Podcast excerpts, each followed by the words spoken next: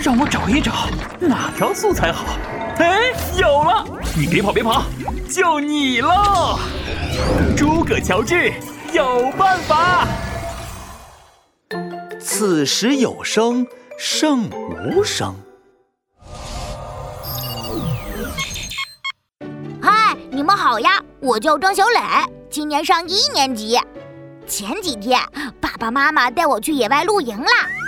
野外的夜晚真的好安静呀，我可以听到虫子的叫声，还有风呼呼吹的声音。在城市里的时候，我可从来没有注意过这些呢。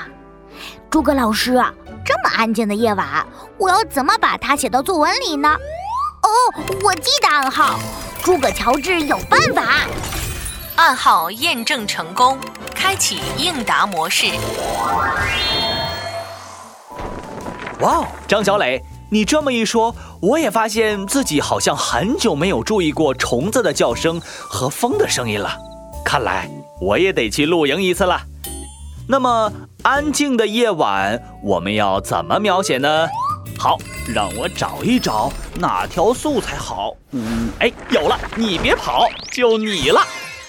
这条素材出自我国著名童话家洪训涛的作品《神笔马良》。四周非常的静谧，只有小虫们在草丛石堆里发着叽叽的叫声。静谧就是安静的意思，用来形容寂静无声的环境。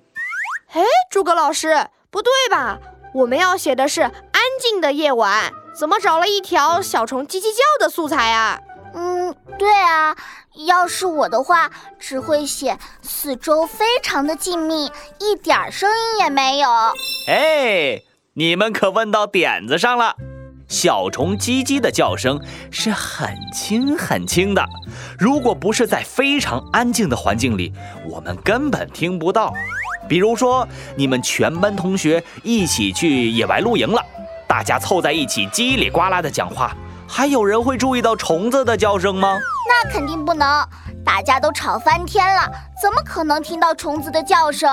没错，所以描写小虫们在草丛石堆里。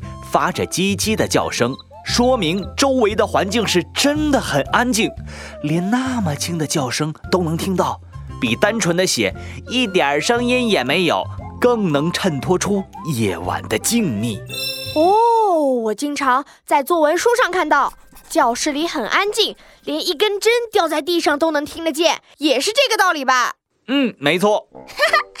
明明是教室里很安静，连闹闹睡觉时发出的呼吸声都能听得见。那那是因为你是我同桌。呃，不对不对，我可没有打瞌睡，你可别冤枉我。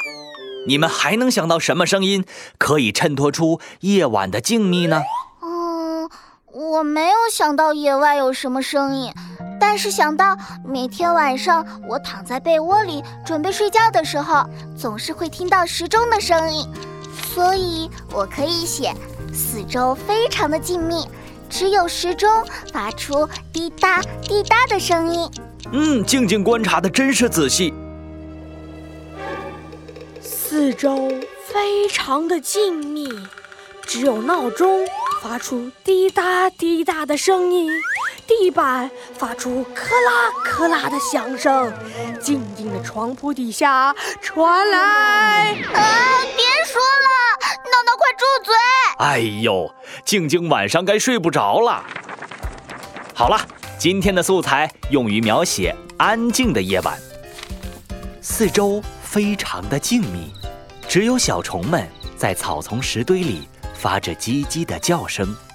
用细微的声响来衬托环境的安静，真是此时有声胜无声呐。那你们还能想到用什么来衬托安静的声音呢？下次描写夜晚的时候记得用上哦。好了，每天五分钟积累素材很轻松。你们还有什么写作文的问题？欢迎你来问。只要你说出暗号，我就会告诉你答案。听完，你就会写作文了。我们下次再见喽。晶晶，你听我说完呀！不听不听，闹闹念经。